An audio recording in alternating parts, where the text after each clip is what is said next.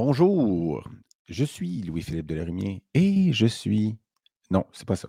Je ne suis pas Éric Normand Carmel. C'est parce que là, Éric, en ce moment, au moment où on enregistre ceci, a les mains sur un animal qui n'est pas de compagnie et donc ne peut se libérer malheureusement pour cette petite introduction. Mais nous vous présentons quand même du coq à l'âne, le podcast qui lève le voile sur la médecine vétérinaire et tout ce qui l'entoure, c'est-à-dire la santé animale, le lien humain-animal et tout cela. Et aujourd'hui, dans cet épisode, nous recevons euh, en fait, avant de dire qui nous recevons, je dois dire que cet épisode est rendu possible grâce à la participation de Compagnons éternels. Compagnons éternels, c'est une société qui propose des services funéraires pour animaux euh, au Québec, pardon, au Québec et en Ontario. J'ai la gorge nouée. Sa raison d'exister est d'être présent et d'accompagner tous ceux qui doivent faire face au décès de leur animal. Et on sait que c'est une situation qui n'est jamais agréable, mais voyons, Compagnons éternels est là pour ça et font très bien euh, ce travail, donc au Québec et en Ontario. on les remercie infiniment pour leur aide. Et euh, donc, dans cet épisode, nous recevons Dr. Julie Beaubien. Julie Beaubien est une vétérinaire euh, qui fait un type de pratique qui est quand même différent de ce que la majorité des médecins vétérinaires font, c'est-à-dire qu'elle fait ce qu'on appelle parfois, et là, il y a toutes sortes de terminologies, et on en discute d'ailleurs dans l'épisode, mais de la médecine plus dite euh, complémentaire, ou euh, on n'aime pas trop des fois alternative, complémentaire, etc. Mais elle fait entre autres de l'ostéopathie. Elle nous apprend ce que c'est, ce que ça veut dire, ce que ça implique, euh, qu'il n'y a pas toujours des, des données euh, parfaitement objectives pour euh, expliquer certaines des choses qui, arrivent avec ces patients-là, puis, les traitements. Euh, donc, mais qu'il y a des résultats qui sont quand même impressionnants. Donc, on discute de tout ça. Et c'est un épisode où j'en apprends et Eric en apprend beaucoup. Et j'espère et nous espérons que vous allez en apprendre tout autant. Donc, on parle le banjo. Bonne écoute à tous.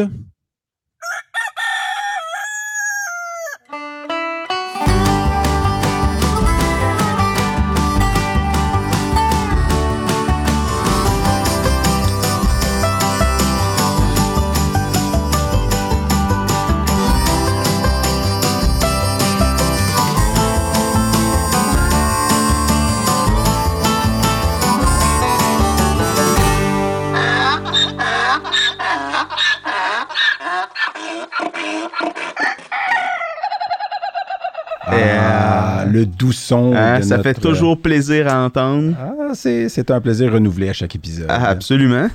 Comment vas-tu, mon truculent Louis-Philippe? Tout, en rose aujourd'hui. Oui, je sais. Je suis allé dans le. C'est ça, dans le, dans le rosé. Je, me sentais un peu. Euh, je sais pas, est-ce que c'est pas. C'est pas euh, corail, hein, ça. Corail, c'est un genre d'orange. Ouais, euh, c'est plus orangé, je te dirais. Saumon, c'est. Non, ça, c'est vraiment rose. C'est un rose pétillant. T'as l'air d'une petite coupe de rosé le, dimanche matin au brunch. Il y a une personne, une personne récemment qui m'a dit que ça me faisait bien. oui. Je me suis dit, je vais le reporter. D'habitude, je porte une fois, mais je suis en Non, c'est.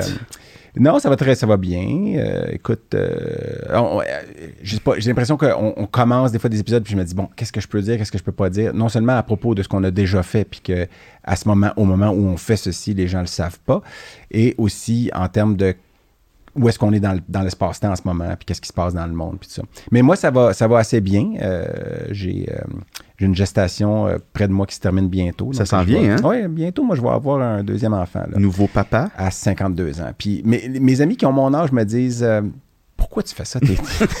T'as-tu réfléchi? Puis euh, je Une leur erreur monumentale? Ma réponse a plusieurs volets, je te dirais. Dont, moi, je pense que ça va me garder jeune, en fait. Fait que vous êtes tous les caves de ne pas avoir des enfants à 52 ans. parce je, que... je pense que j'ai juste pas l'énergie pour rester jeune de bord. Euh... je pense, non, tout le monde me dit T'as-tu peur de, des nuits? Puis je suis comme Non, mais, mais tu sais, j'ai pas peur. Parce que tu te lèveras pas, tout Non, parce que j'y pense pas. Moi, je suis le genre de gars qui voit pas le danger jusqu'à ce qu'il soit là, là tu sais. Alors que ma conjointe, c'est l'inverse. Fait que j'ai été inscrit à beaucoup de cours prénataux, ce que j'avais plus que ce que j'ai fait pour mon premier, ce qui est complètement un illogique. C'est des cours prénataux genre en Zoom en plus? En Zoom, oui, oui, oui. Ouais. En Zoom? Sauf pour la... Mais ma blonde est à côté de moi, là. c'est les gens qui donnent le coke. OK, je vais aller chez le voisin, puis on va se parler. Non, non, mais euh, c'est ça. Donc, vous avez entendu une voix. Une belle voix. Euh, euh, qui s'est ajoutée à la nôtre. Oui. peut-être, je ne sais pas si les caméras ont déjà montré son, son visage, mais on, est, on a le plaisir aujourd'hui, Eric, d'accueillir une invitée euh, spéciale. Oui. Euh, parce que tout le monde est spécial, OK? Euh, je pense que Lady Gaga l'a chanté. euh, tout le monde est différent. Puis euh, t'es différente parce que... je je sais même pas où je m'en vais. Ben oui, c'est ça. Je dérape complètement. Non, mais Julie euh, Beaubien, docteur Julie Beaubien, euh, Médecin vétérinaire. bien- bienvenue parmi nous. Merci. Merci. Merci d'avoir accepté notre invitation. Ben là, ça me fait ouais. plaisir. Euh, très content. Puis euh, Eric te connaît un peu moins que je te connais. Je te connais, j'ai pas la prétention de te connaître euh, beaucoup, mais on s'est côtoyés, on s'est donné du coude quelques fois dans les, dans les corridors. Ben, en fait, je- on se connaît par un ami euh, interposé, Dr Google. Docteur Google, ah Ouais, ben c'est oui. Ça, c'est à peu près le plus qu'on qu'on- qu'on Parce se connaît de- Google et médecin vétérinaire, Oui, en c'est plus ça. d'être, C'est- euh, c'est ça, il, il est de toutes les promos, humain, en ouais. fait. Oui, c'est ça. de toutes les promos de toutes les professions. Mais non, mais, mais blague à part, c'est vrai qu'on se, qu'on se connaît pas beaucoup, mais promo 2005. Oui. Et j'ai vraiment mes, des très, très, très bons amis qui sont. Ah ouais, euh, on est une classe spéciale. Oui, absolument. Fait que, ne euh, le sont-elles pas toutes? Moi, je pense que. Non, parce qu'on on discutait de ça tout à l'heure en coulisses. ouais. là, on si est obsédé. En tout cas, moi, je suis un peu obsédé. Ah, t'es de quelle promo, puis tout, c'est vrai, là, mais. Non, mais T'as c'est raison, vrai ils sont que- tous spéciales à- de, de leur, de leur façon. Ouais. Mais non, mais on sait, euh, en tout cas, tous tous- tous ceux qui et celles qui écoutent puis qui sont passés par euh, la médecine vétérinaire, ben, c'est particulièrement parce que j'ai fait un autre bac avant moi, puis c'est- on n'était pas collé comme ça. En médecine vétérinaire, c'est que tu arrives, tu es sur un campus qui, était, qui est loin, en fait, loin du campus principal. C'est juste parce que quand tu dis j'ai fait un autre bac avant, moi, à chaque fois, c'est ta spécialité qui me revient en tête, mais. C'était pas une spécialité. on n'est pas obligé. De... En Non, fait, c'est rendu que, regarde, on fait un podcast, puis c'est. Coque, là. Fait que. C'était quoi le bac, là? Tu, Ah, déjà dit? J'ai fait un, oui, j'ai fait un bac à McGill en santé animale. Puis Hein? c'est parce qu'à un moment donné, à la fin de mon bac, j'ai commencé une maîtrise que j'ai pas terminée. Ah, pas, faut pas que je dise. C'est parce que Non, ça- mais allez, allez écouter. non, non, mais c'est pas contre toi. je- C'est parce qu'à un moment donné, j'ai l'impression que ma vie tourne autour du fait que pendant un été de temps, j'ai euh, récolté de la semence sur des coques. Ah, Euh, pour un- ouais. Ouais. Puis j'ai C'est un ensemencé les, spécialiste de la masturbation de coq. Ouais, mais ben spécialiste, c'est parce que ça n'existe pas cette spécialité-là, mais si ça existait, T'es un pionnier. On parlait de pionnier, t'étais un pionnier. Je sais- oui, en tout cas, on peut dire ça, mais ben, je sais pas si c'est un pionnier. Il y en a d'autres, qui- il y a un gars qui me l'a montré, là, tu sais. puis, euh, puis d'ailleurs, j'étais meilleur que lui. C'est pour ça que, parce qu'il y avait des petites mains, tu sais, il y avait pas des assez grands doigts. Puis euh, c'était des coques quand même charnus, là, c'était des coques de chair. mais on n'en parlera pas aujourd'hui parce que j'ai l'impression qu'on fait, on tourne en rond. Oui, mais moi, je, je- de toute façon, au début des épisodes, parce qu'encore là, on est dans le moment aussi où on vient de lancer des choses, la page Facebook, il y a beaucoup de mouvements. On est content d'avoir des, des gens qui nous écoutent, puis, euh, euh, puis euh, qui, qui s'abonnent, puis tout ça. Puis euh, euh, donc, on est, on est dans ce mouvement-là. Ben, je- regarde, je- comment que je suis TDA. là. Je me rappelle même pas où je m'en allais avec cette idée-là. là. Mais il reste qu'on est excité à cause de ça. Ouais. Puis, euh, puis moi, je suis content de t'avoir aujourd'hui, Julie, parce qu'il y a des choses dont on veut discuter, puis qui, te, puis qui est ta job, là, tu sais, qui est quand même très différente de la nôtre, euh, euh, puis de celle de beaucoup de gens qui sont dans la profession ou autour de la profession. Puis c'est intéressant d'en apprendre sur ça. Puis je t'ai déjà vu présenter certains aspects de ce que tu vas nous dire aujourd'hui, puis je m'en rappelle. Je trouvais que tu avais une façon intéressante de le faire. Parce que il y a peut-être des fois des gens qui voient ça, les médecines entre guillemets, je vais mettre des guillemets, là, je vais me permettre ça, mais complémentaires et alternatives, comme étant, puis, euh, qui a une connotation péjorative presque. tu sais. Ouais, ouais, ouais. Ben, en fait, Euh, juste de ça, on peut parler de comment on les nomme parce que moi, j'ai Ah, lu plein de Il y choses. Il y, a, plein. il y a un terme en anglais qui semble être un peu plus euh, Ouais. la médecine intégrative. Oui, j'aime mieux ça, mais, mais moi aussi, Ouais. j'aime mieux ça. Euh, mais, euh, mais sur ta page, ou en tout cas- partagé. mais vous, ouais, c'est partagé, mais puis après ça, c'est de la sémantique, puis c'est des opinions aussi. Ben, tu sais, l'intégratif, c'est un mot très vétérinaire. là. Les vétérinaires aiment ça, ce mot-là. Mais les gens, ça. ça, leur, ça, ça les touche ouais, pas. ça les touche pas. C'est plus alternatif. Mais l'alternative, c'est pas complet parce que c'est pas tout le temps alternatif. Des fois, c'est vraiment complémentaire. Puis là, il y a les médecines douces, mais douce, c'est pas nécessairement doux. Fait que c'est pas, c'est pas toujours le bon terme non plus. Mm. Holistique, dans le monde vétérinaire, c'est comme banni, ce mot-là. Pourtant, quand Non, au départ, c'est pas un mot qui est péjoratif, Ben mais non, c'est mais ça l'est devenu, parce que ça intègre plein ça, de choses bizarres. Ouais, puis tu as d'autres aspects autour de tout ça. Qui, puis il y a beaucoup de choses qui sont mélangées aussi. Ouais. Parce que des fois, il y en a qui disent Ah, c'est de l'homéopathie. Puis finalement, Ouais. non, c'est de la naturopathie parce que c'est des extraits de plantes que tu donnes à ton chien. C'est pas des molécules diluées dans la mémoire de l'eau. Puis ça. Puis les gens mélangent ça beaucoup. Là, ben, en fait, Ben, c'est comme tout ensemble.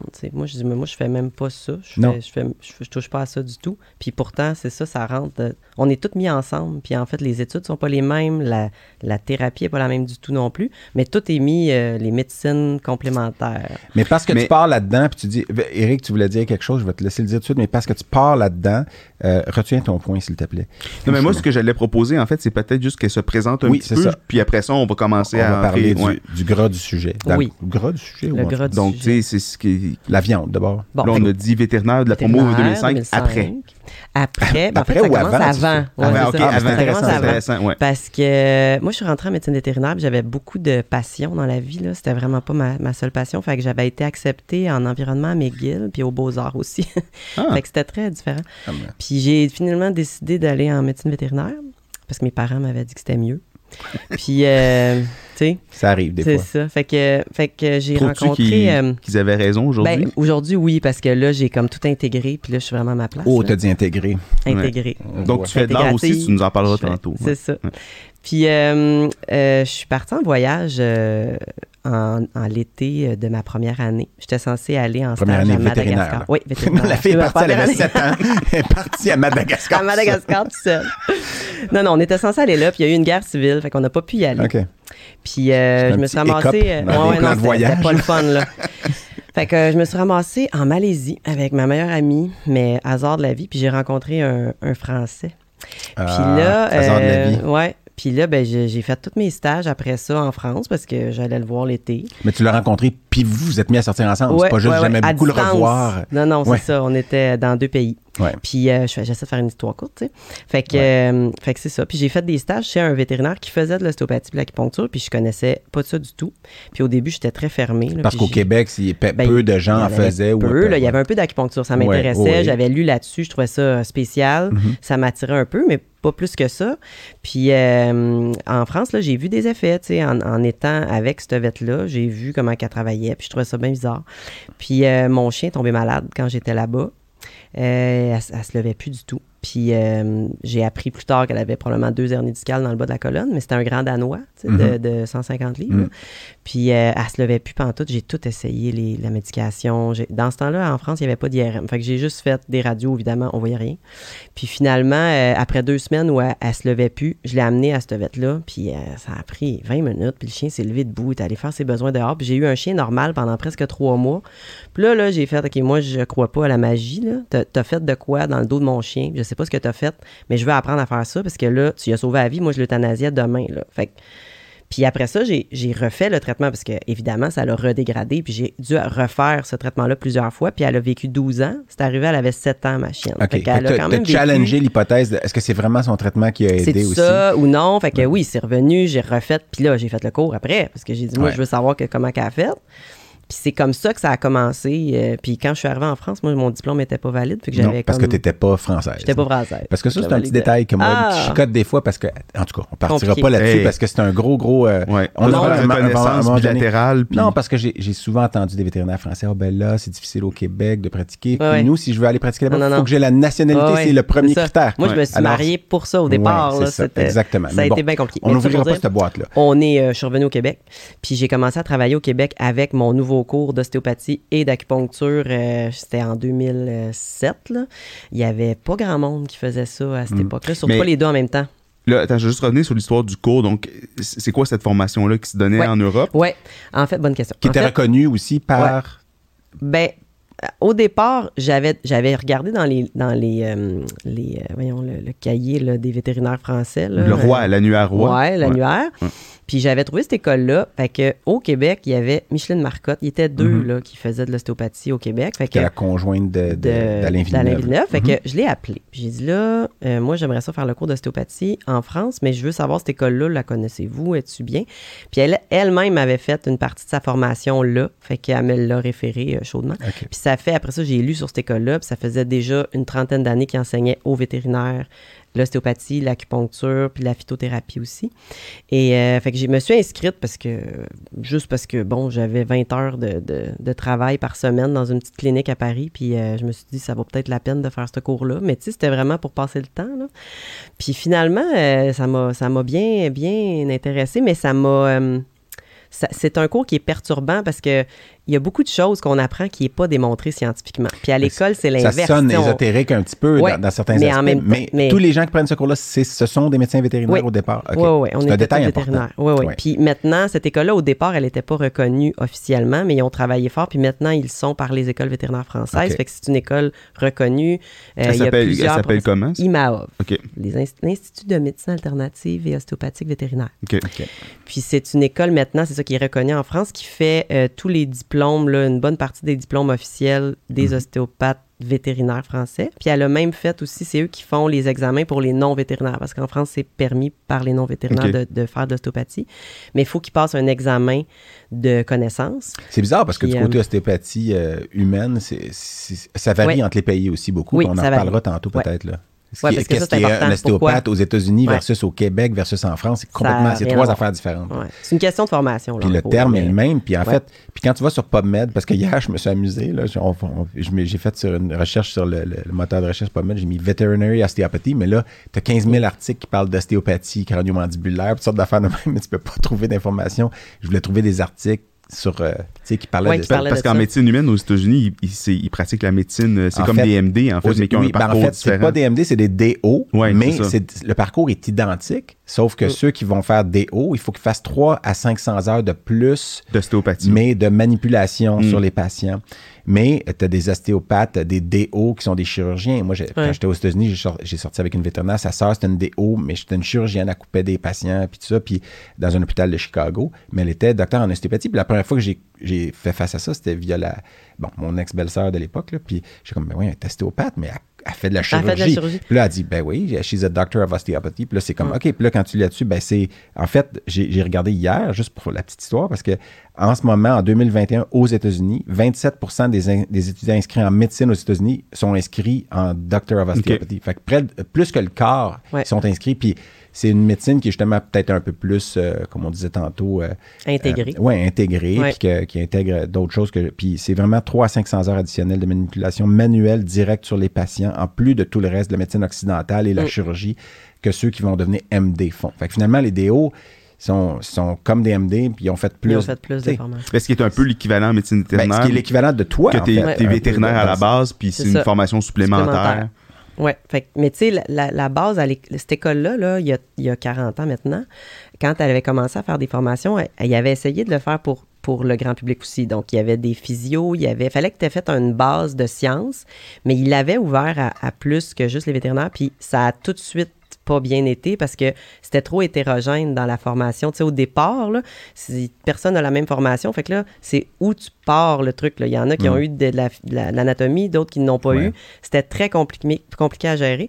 Fait que là, ils ont décidé de- de- d'ouvrir juste aux vétérinaires puis de faire un cours Mm. en se disant tout le monde a la même formation à la base. Ben, il, y a la, il y a la formation, mais il y a aussi le moment où tu dis, ben là, peut-être que ce patient-là serait mieux aidé par la médecine traditionnelle pour tel problème, puis il a besoin de, je sais pas, moi, un antibiotique, Ben, ou il a ça. besoin d'une une radiographie, il Ouais. a besoin de, à un moment donné, d'autres tests, d'autres, outils que nous, c'est le fun de les savoir quand. Ben, des connaître. C'est ça, des connaître. c'est pas juste Ouais. un plus, c'est que pratiquement essentiel quand tu Ben, j'en que- avais parlé à une, une, une, une fille qui était dans le cours d'ostéopathie. Elle m'avait, euh, elle faisait sa thèse de fin d'études ostéopathie humain là, euh, sur la médecine vétérinaire puis sur euh, le, comme- la question c'était est-ce qu'un ostéopathe humain pourrait travailler sur les animaux éventuellement? Puis euh, on a réfléchi ensemble pendant une petite heure, tu sais, c'est quoi que ça prendrait à l'ostéopathe humain pour pouvoir travailler sur un animal. Puis j'ai dit ben c'est l'équivalent d'un vétérinaire qui voudrait pratiquer sur un humain, tu sais. Ouais. Dans le fond, il faudrait avoir l'anatomie de l'animal, il faudrait avoir les médications qui sont données à l'animal, les Le- chirurgies possibles, la physiologie, les tests, la physiologie, la- tout ça sur toutes les espèces. Parce que là, tu as vu juste l'humain, mais là, il Mm. faudrait que tu vois le chat, le chien. Mm. Fait que c'est- quasiment euh, un 2-3 ans de plus, là, tu sais, Ouais, de- ouais. à son cours. Fait que ça, ça se pourrait, faudrait juste le faire. Puis est-ce qu'on a un marché pour ça? C'est tout ce questionnement-là. là. Je- euh, on va passer à un autre. On va continuer, la boule qui roule, mais c'est juste que je vois une canette, euh, sur- une canette sur la table qui est pas ouverte. Puis euh, c'est notre, notre- notre petit concept re de, de, de- des fois goûter, oui, de ça. goûter Oui. une petite bière d'une microbrasserie. Puis j'ai choisi euh, aujourd'hui euh, parce qu'il y a un autre épisode où on l'a fait, mais Chérie, chérie. oui, c'est Chéri Chéri, euh, qui Donc, est, en fait, qui est une bière de la microbrasserie dépareillée euh, de Yamachiche. Et eux, sur leurs étiquettes, ils ont toujours un coq et un âne. Fait que c'est le concept de, aussi Ah ouais? notre balado. Donc, le Chéri Chéri, euh, c'est une brown ale, euh, je pense euh, que j'essaie de me rappeler, mais Une, Euh, une ambrée d'inspiration. C'est ce que moi ouais, j'ai lu on- dessus. ambrée d'inspiration, c'est Mm. ça. Donc, on espère que ça va nous en donner, mais on en a déjà jusqu'à maintenant. Ça fait un petit, euh, petit bout qu'on se parle. Puis moi, je, pendant que Daniel nous sert d'une main euh, Habile. habile et expérimentée, euh, je- donc tu nous as quand même expliqué ton parcours, puis tu as été là-bas pendant quelques années, tu es revenu ici. Mhm. Euh, puis, euh, donc, hey, santé, à- Santé, à, oui, Santé, merci. à vous deux et à tous ceux qui et celles qui nous écoutent, euh, toutes les huit. Euh, donc, c'est ça, une ambrée d'inspiration, Brasserie des Pareillés, pour ceux qui veulent voir la, la petite... euh, moi, je fais pas... C'est Hey, pas, vraiment- pas de la pub, là, tu sais, parce que c'est moi qui est allé acheter ça au magasin, mais, mais c'est juste qu'il y a un coq et un âne, fait que c'est quand même... euh, C'est parfait. si, nous, on se donne un bec. Euh, donc, euh, mais c'est ça, t'es es revenu ici, puis t'as... t'as- t'as- Ah non, mais moi, attends, avant, avant du, du retour, moi, il y a une chose que tu as dit qui est vraiment. Je veux qu'on en parle, c'est quand tu as dit pendant le cours, tu sais, il y a une partie des informations qu'on nous donne qui est, qui est non scientifique Ouais. ou qui, Ben. qui est non démontrée, on va dire Ouais, comme ça. ouais. Puis avec un background, justement, plus une formation médicale classique. Comment t'as- tu- Parce que c'est vrai Ça- que d'un œil extérieur, c'est ce qu'on voit aussi. Comment tu as dealé avec ça? Comment. Ah, ça a été, ça a été difficile parce que, ben, sur le coup, on rentre là, puis on sait pas du tout dans quoi on s'embarque. Puis les, les profs sont, sont très, très bons. Ils nous le disent à chaque fois. Là, là, là dans quoi on rentre, là, c'est pas complètement démontré. On va vous dire ce qu'il est, jusqu'où on est en science là. Puis tout le reste, là, c'est des interprétations ou c'est euh, c'est des hypothèses qu'on va émettre parce qu'on n'a pas la certitude que c'est ça. C'est une hypothèse scientifique. Fait qu'on est beaucoup là-dedans encore. C'est la même chose en acupuncture euh, quand on compare l'acupuncture Ouais. euh, chinoise de Ouais. l'acupuncture médicale, ce Ouais. qui s'appelle l'acupuncture médicale, où là, ben, quand tu rentres ton aiguille et tu la, tu la tords, ben là, les cellules, telle cellule, les fibroblastes libèrent tel facteur de croissance qui va causer, puis qui ont démontré qu'à cet endroit-là, ben, ça fait. Alors qu'en un- médecine ouais. chinoise, ben, il y a des, des En choses fait, c'est expliqué très différemment. Ouais. Moi, j'ai bien hâte qu'en médecine chinoise, ils fassent le parallèle du langage. J'ai vu une conférence justement à l'ordre vétérinaire ça, ça- il y a Ben, quelques. c'est comme mettre deux affaires, une par-dessus. Tu sais, les, les, Oui. dans les films, là, ils mettent deux. euh, Ah puis ça- là, ça va se Ah, rejoindre, Ça là. fait une histoire. Ça, tu sais, Oui, mais, mais moi, dans Star Wars. Toi, tu parles des les, les genres de jeux où est-ce que tu as une demi-image puis tu la superposes à l'autre, puis ça fait une ça image fait une image complète. Ben oui, mais c'est exactement ça. Ouais. Tu es capable de conceptualiser ça, Eric? j'espère? Oui, j'y arrive. je voyais tes mains en croix, là, puis ça. Ah non, mais c'est parce que mes mains, ça fait juste deux mains qui se croisent. Mais imagine. Hey, c'est vraiment que- ça, un TDA. Hein? Tu, tu pars, c'est, c'est- Non, mais c'est intéressant de, où est-ce que ça va dans ta tête. live? c'est- c'est- Attends, je veux juste te dire qu'il déteste les étiquettes. Hein. Non, non, mais. On a euh, déjà Oui, parlé je de sais. Moi, ça- Mais non, ça me ah, tu parles des étiquettes pour vrai? Regarde là, il passe les étiquettes. Non, non, mais attends, mais c'est démontré que les, les gens qui font du TDA aiment pas les étiquettes qui est frottent sur Ah, la mais peau. moi, ça pas moi, ça m'énerve, je suis pas. TDA. Non, ben, moi, je coupe toutes, toutes, toutes, toutes les pas étiquettes. TDA. Ben, je pense, ben, je, ben, je pense pas. Mais là, tu m'as diagnostiqué, ben, je te renvoie. Euh, Je te retourne l'ascenseur. En fait, Non, mais c'est parce que- intéressant, tu parce qu'on peut se donner des étiquettes, mais je pense dans notre profession, puis dans, dans on parle ça- de plein d'affaires. Ouais, c'est ça, c'est ça le coq à. Bienvenue au show. C'est ça le concept. Ah là mais, là. mais tu peux reparler de la. de la- de- Fait que la superposition de l'acupuncture traditionnelle chinoise avec la, la l'Occident, médicale, ben, ouais. celle qui a été démontrée, ouais. mettons. Mm. Puis quand on regarde la, le, le le concept chinois, c'est beaucoup d'analogies, puis beaucoup de métaphores dans Mm. la façon de, de nommer les choses. Mm.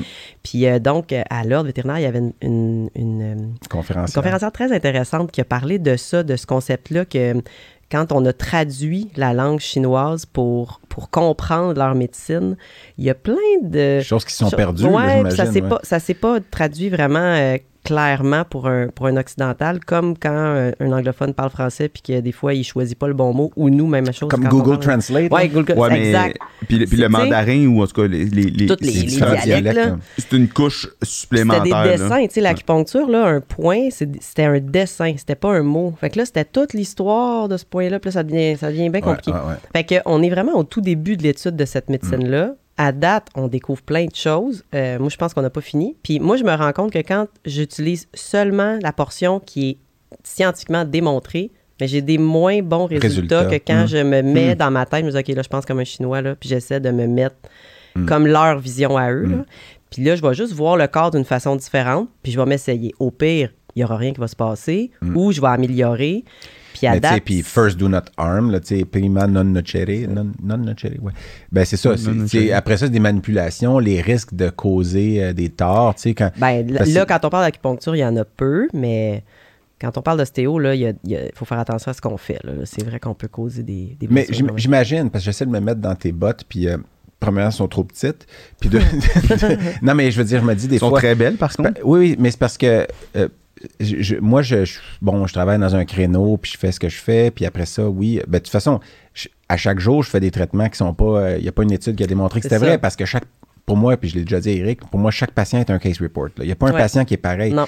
Puis c'est une drôle de façon de penser, mais je me dis, ben, il faut que j'adapte à ce, à ce patient-là. Ouais. Tu as beau regarder un protocole, puis je déteste ce mot-là parce qu'un protocole, c'est une étiquette, puis euh, un protocole, Ouais. c'est parce que c'est une recette. Puis une recette, pour moi, puis c'est- euh, j'allais dire la même chose est vrai en cuisine, à la limite, mais tu sais, c'est pas vrai, parce que c'est vrai que si tu, tu mets pas assez de levure, ben, Ouais, mais ton- tu sais, il y ça a des lèvera gens pas. là. qui vont utiliser le protocole ou la recette. d'une- Moi, là, en cuisine, là, je suis jamais la recette. Non, mais je c'est vais ça. tout le temps ajouter des petites Ben, affaires ça veut dire, puis pas juste ton grain de sel, mais ton grain d'autres choses. Ben mais oui, c'est ça, c'est ta recette, ça devient ta recette. ouais. Ouais. Puis je pense que dans tous les domaines vétérinaires un peu pointus, ça revient au même. Moi, je- tu sais, au début, quand on a commencé à utiliser le gabapentin, là, ça m'a fait bien rire parce que on savait pas trop comment ça marchait, puis on le donnait pareil. Hey, on mais est comme, sais-tu, Ouais. ça, là, c'est un excellent point parce que moi, ça me, ça me.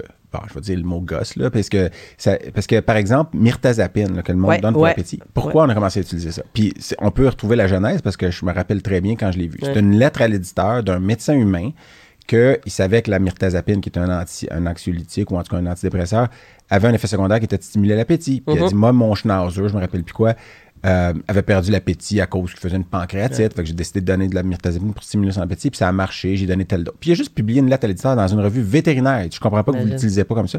Puis là, poum! En dedans de trois mois aux États-Unis, fab! Là, tu les vines, puis Ça. tout ça. Puis là, le monde utilise la myrtazapine sans trop connaître la pharmacologie du Ouais, produit ça. chez le chien puis les interactions avec les autres médicaments. Il y en a plein de Puis même. là. puis il y en a Ça plein n'a d'autres. jamais été Ouais. étudié, une vraie étude de pharmacocinétique. Ben là, ça? oui, ouais. maintenant, il y a un produit vétérinaire pour les chats qui est en topic en plus aux États-Unis, tout ça. Mirataz, je pense qu'il s'appelle. Mais euh, tout ça pour dire que oui, il y a eu des études par la suite, mais, mais tu as des cas, des fois, Ouais. ça part comme ça, puis pas tout le monde. Ah, ça. ben, on a, ça remplit un besoin qu'on avait. On n'en avait pas un bon. C'est pour ça que je me dis, ben, les, ce genre de médecine-là, souvent jugé. La première affaire, c'est t'as pas d'études. Oui, j'en ai, là, on va arrêter. Là. Il y en a, là, fait qu'il faut arrêter. Mais c'est vrai qu'il y a beaucoup de choses qu'on utilise qui ne sont pas encore démontrées. J'aime mieux dire ça comme ça parce que Ouais. je pense que ça va venir. Moi, là, ça fait 15 ans que je les utilise, puis je fais des tests, puis je, je le dis aux gens, là, quand, quand je le sais pas, je dis, bon, là, je vais, aller- je vais faire un traitement, je sais pas ce que ça va donner. Sincèrement, j'essaye quelque chose. Puis si ça fonctionne bien, tant mieux. Si ça fonctionne pas, on va essayer autre chose. Mais c'est c'est du cas par cas. Chaque patient est différent. J'essaye de, de quoi, puis je veux juste pas l'empirer. Je veux le rendre le plus confortable possible. Puis J'ai fait des t'es- tests, moi, là, puis Ouais. j'en reviens à des conclusions des fois, puis ça, me- ça me fait plus chercher. Je suis plus scientifique depuis que je fais ces médecines-là qu'avant. plus que, pointilleuse aussi. avant, puis- tu as un protocole. Mm. Moi, le- je veux dire, une fois que tu as ton diagnostic, là, tu regardes dans ton livre, tu dis c'est chirurgie de médication, tu n'as Mhm. pas 10 millions de possibilités. Là, c'est pas ça du tout. Là, des fois, j'ai un patient, il a vraiment trop bien réagi. Tu sais, ça se peut pas, là, qu'il aille bien de même après mon traitement. Je comprends même pas comment ça se fait. Fait que là, je me mets à réfléchir. Je me dis, mais pourquoi un ligament croisé rupturé réel, on le sait, là, c'est un chirurgien qui Il l'a mouvement, tu sais, tiroir, il y a tout. classique. puis- Puis après deux traitements, Colin, il boite plus ou presque pas. Puis là, t'es comme, voyons. Mais ça marche pas ça se tout le pas. temps Ben sur non, toutes les ça marche que pas tout le Pourquoi temps. lui, ça Pourquoi marche? lui, ça a marché? Pourquoi? Fait que là, je me suis mis à, à vraiment beaucoup réfléchir à chaque patient. Puis à c'est quoi mon hypothèse sur ce patient-là qui a fait que lui, il a mieux réagi que les autres. Je passe mon temps à réfléchir. Ben, parce que Mais le chaque problème- patient est un individu. Puis Ouais, mais, mais tu sais, le, le- le- le problème du cas par cas. Puis là, c'est- moi, je vais faire juste l'avocat du diable parce que ben, on en a besoin. moi, je Oui. regarde juste des images, là, tu sais, je suis- je suis je suis comme ça. Euh, c'est l'anecdotique, le risque, c'est que de- de- d'inférer des conclusions de choses qui se seraient passées de toute façon. tu sais. Le meilleur vrai. exemple de ça, ce qui est classique, là, c'est le c'est Rasputin qui a, qui a traité le. le- tu sais, on lui je suis donnait. content qu'on parle de Rasputin. Non, mais tu sais qu'on lui donnait, on a dit, ah, il, il est magique parce qu'il a arrêté le, le- le- le- les saignements, Les du- saignements de du la, l'hémophile, ouais. de la- de Ouais, la ouais. sarine Sarre, qui, était, ouais. qui était hémophile. Puis dans le fond, il a juste dit d'arrêter de prendre les, les aspirines parce qu'il était contre tous les médicaments. Puis dans le fond, on aggravait ouais. son, son Ouais. statut, tu sais. On- Ouais. comprenait pas ce qu'il faisait. Puis tu sais, le risque de l'anecdotique, c'est ça, c'est que Ouais. combien de ces patients-là sur lesquels on fait rien Ouais. parce qu'il y a un peu de fibrose, puis ils finissent par l'inflammation se calmer, puis il se passerait absolument la même chose. Ouais. C'est là où, puis, puis je suis pas en train de dire que les études de la médecine allopathique, ou appelons-le comme on veut, mais, mais il y a plein d'études en médecine vétérinaire, puis tu as fait référence, qui Ouais, sont ouais. très mal faites, puis Ouais. on utilise des drogues sans savoir pourquoi, puis En plus de, Fait la- Mais fait tu de sais, plein d'autres je répondrais à ça, Mais- c'est- c'est vrai, là. Je, puis je suis d'accord avec ça, puis je pense que moi, ça a été mon plus gros questionnement depuis que je fais ces médecines-là. Est-ce que je change, j'ai vraiment changé de quoi ou si ça se serait passé de toute façon? C'est la question que je me pose Mm. à toutes les fois que, que je travaille depuis que j'ai fini mon cours. Puis, euh, euh, dans le fond, déjà, les, il y a deux questions. Il y a les études, là, que je veux revenir là-dessus parce que ça, c'est intéressant aussi, mais le- le- l'anecdote, là, moi, ça, ça s'est reproduit. Je me suis dit, regarde, là, l'animal X, là, il vient dans mon bureau, puis il va pas bien. Puis trois heures après, il va vraiment mieux. Fait que je me dis, OK. Puis il allait pas bien en depuis longtemps, puis il allait- puis il il y avait pas eu des traitements qui avaient été essayés, puis rien non. fonctionnait. Il y a eu des, dans mes 15 ans, là, il y a eu des plein, plein, plein, plein d'événements que je me dis, OK, non, là, j'ai vraiment changé de quoi. Par contre, j'ai pas changé. Changer quelque chose, ça veut pas dire guérir. Ça veut pas dire non plus nécessairement euh, Résoudre le problème. Résoudre- non. mais c'est améliorer la qualité, la de vie qualité de vie puis c'est plus rapidement. Des fois, c'est juste plus rapidement. Puis des fois, j'ai des cas, là, franchement, je pense que j'ai aidé plus le, le propriétaire le client, que, le, que Mhm. le patient. Mhm. Les rendez-vous, c'est une heure. Je détends le chien. Puis des fois, là, j'ai des animaux qui ont 15 ans qui viennent juste pour Se faire relaxer. toucher, se se faire. faire- puis je détends des trucs. Le Mm. chien, il est plus heureux après. Ça paraît, il joue avec sa balle, il monte des marches, il a pas fait ça depuis trois ans. Il y a comme des signes comme ça qui fait que, ah, ben je me dis, ce chien-là, il a l'air plus euh, heureux. c'est les trigger gens points, là, les, les myofascial. là, Puis ben, ça, c'est là, pour moi, c'est ça? suffisant. Tu sais, je me dis, le, le chien il est diabétique, il est, il, est, il est plus là, il est cognitif, il a de la misère, il fonce dans les murs, il voit plus rien, mais il prend sa bave, tu sais, Mhm. puis il veut jouer. Puis il faisait pas ça depuis 10 ans. Moi, juste ça, là, ça, ça me conforte que je fais quelque chose de Mhm. bien. Fait que, tu sais, puis des fois, maintenant, avec l'expérience, je suis capable de dire, ben là, je pense pas que je l'aide, votre chien. Tu sais, Mhm. je pense que là, on est vraiment rendu au bout. Puis ça, je me suis rendu compte que ça faisait aussi partie de mon travail de d'accompagner les gens dans leur acceptation de euh, là, le chien est rendu au bout de sa, sa ligne, là, tu sais. Parce que ça aussi, c'est dur. Puis des fois, il y a beaucoup de gens qui viennent me voir à la. Justement, parce que c'est comme Il- le dernier recours, loin, sont puis loin, ouais. puis là, Mhm. ils essayent de quoi. Des fois, ça marche. Puis j'ai des chiens, mon Dieu, j'en ai un là, qui est décédé cette semaine. Puis il était, il était un de vos patients, arrive ça d'ailleurs. Il est décédé euh, d'une rupture de la rate. Là. Ça, c'était, c'était pas du tout relié à ce qu'on faisait. Mais il, il allait se faire euthanasier, puis ça fait quatre ans que je le traite. Mm. Puis son problème a complètement disparu. Fait que je me suis dit, OK, y a- y a- y ce, chien-là serait mort, tu sais. Puis il y a, fait que, tu sais, des fois, je me Mais dis, il y, a, des fois où c'est de l'anecdote, puis il y a des fois où je me dis, non, ça prendrait des Mm. études. Mais là, c'est là que j'en reviens, ces études. Parce Ouais. que les études, là, tu sais, la myrtazapine, Ouais. ça rapporte à quelqu'un après.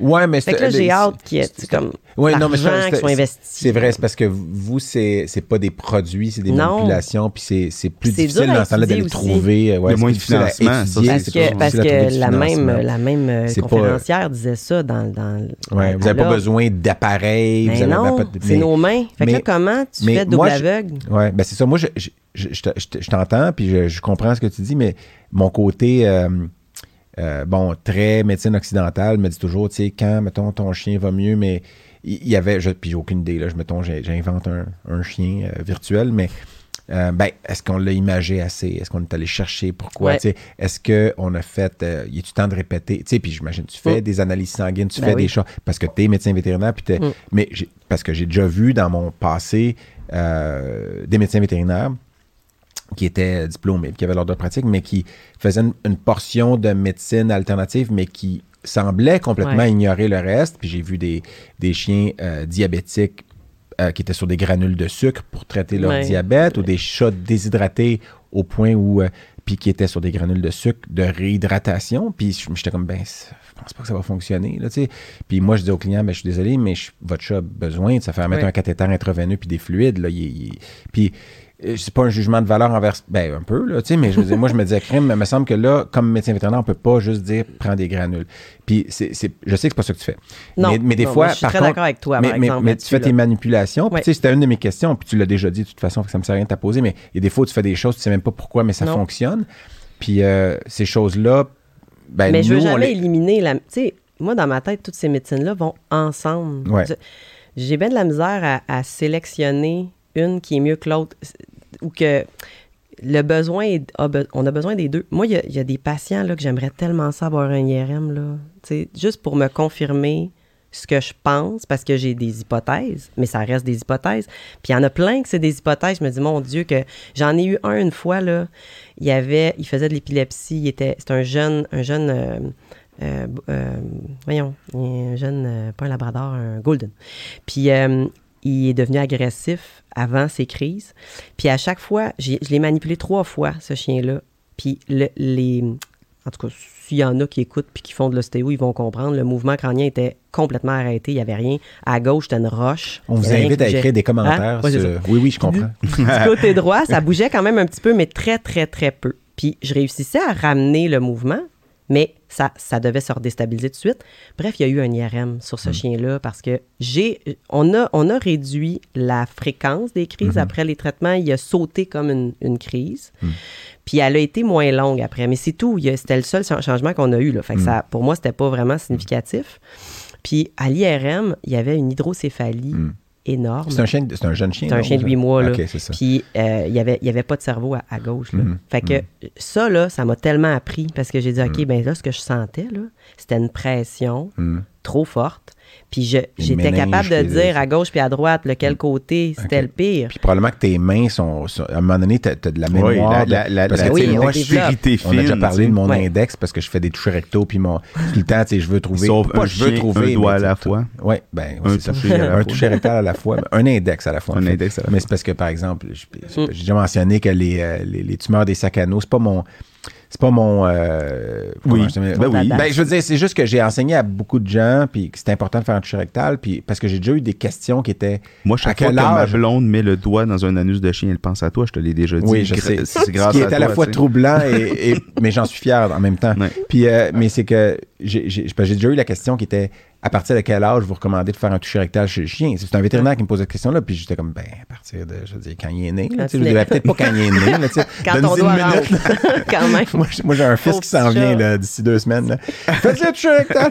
mais euh, coupez pas le cordon tout de suite, laissez-les pulser, mais faites-y un Ah. mais, mais pour vrai, puis euh, tu sais, à chaque fois que j'ai un, un- quelqu'un à qui j'enseigne, hey, j'ai fait un toucher rectal lors de son examen annuel, puis j'ai trouvé une masse de 4 mm dans le sac anal, je dis, ben, tu viens peut-être d'y acheter des années de vie. Parce Ouais.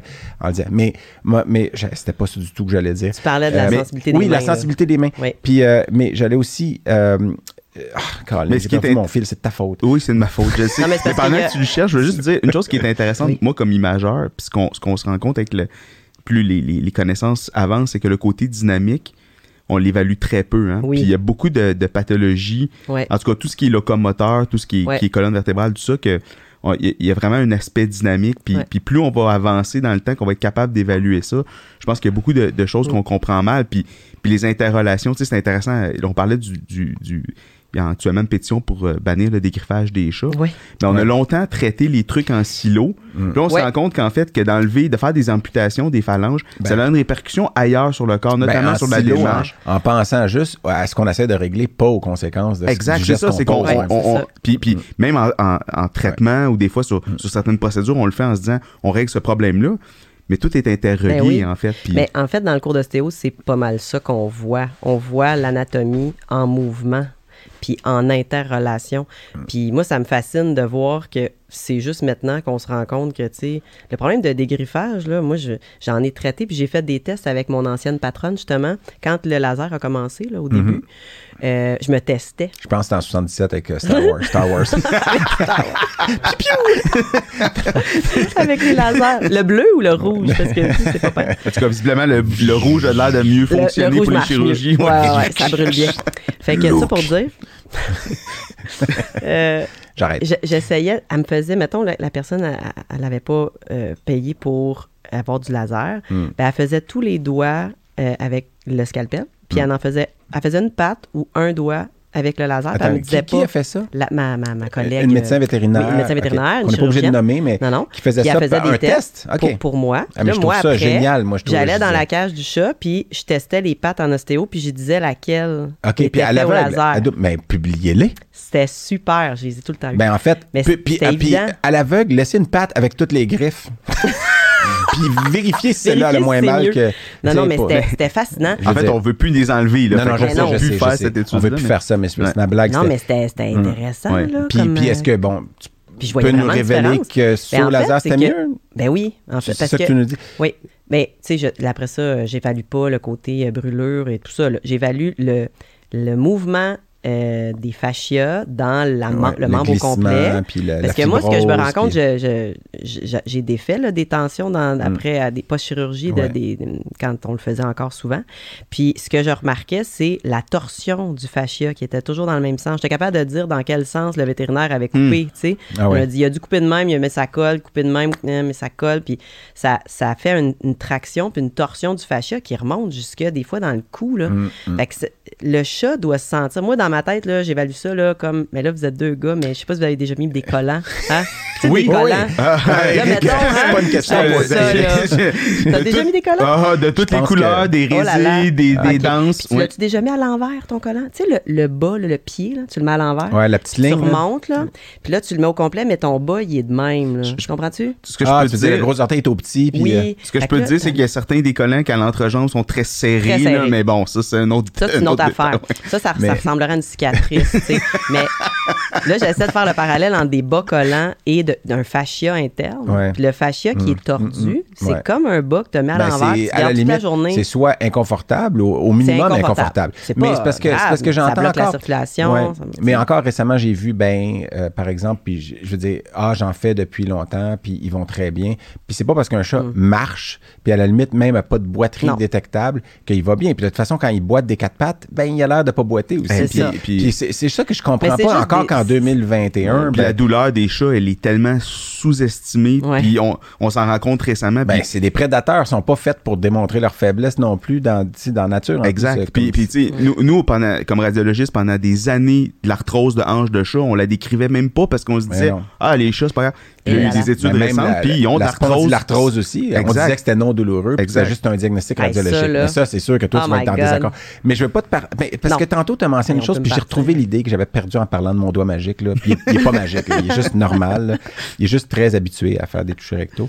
Puis en plus, j'ai commencé, j'ai développé un réno l'année dernière, un syndrome de réno. Là. Puis je pense que je vais commencer à utiliser ma main gauche plus souvent parce que c'est, est, vraiment, tu sais, 37, 38 degrés, là, c'est confortable. Euh, euh, Attends, mais donc ça, ça va être un traitement de ton Non. syndrome? Non, non, non, c'est juste que j'ai développé un syndrome de Raynaud dans, dans l'index et le ma- majeur de la main gauche l'année passée. Puis c'était froid au bout du doigt, tu sais. Fait que faire des touches recto, souvent, ça aide à ça. Mais, mais en fait, je suis ambidex. Hein, je fais des touches recto de la main droite et de la main gauche parce que quand quelqu'un quand quelqu'un me dit fais un toucher rectal sur ce chien-là, je pense qu'il y a peut-être un nodule dans son sac anal. Je prends un gant, puis je dis, il est- là, j'arrive pour le mettre, puis je dis, ah, attends, sac anal gauche ou sac anal droit? Ouais, parce là, que il dit pourquoi? Je dis ben parce qu'il est à droite, je vais le mettre dans ma main gauche. S'il est à gauche, je vais le mettre dans ma main droite. Puis là, ils disent ah, moi je le fais comme ça. Je dis ben non, Non, tu, tu tu dis tords tu tords ton épaule puis Ben ça. oui, fait que là, je dis pratique ta dextérité bilatérale. Si tu te fais amputer la main droite demain, tu peux plus faire de toucher recto, tu sais.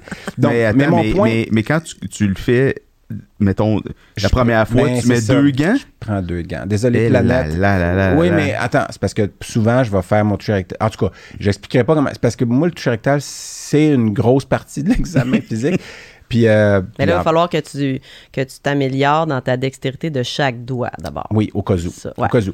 Mais tu as raison. Mais j'ai retrouvé mon point tout à l'heure, puis c'était que tu disais que des fois, il y en a que t'aides, puis tu penses que t'aidais plus le client, puis que le chien se remet à jouer avec sa balle. Puis là, ça m'a fait penser à peut-être que c'est pas juste ça, puis peut-être que, tu sais, en, en médecine humaine, puis en, je ne pas dire en médecine humaine, mais en- chez l'humain, on le sait, on parle de troubles de santé mentale souvent. Mhm.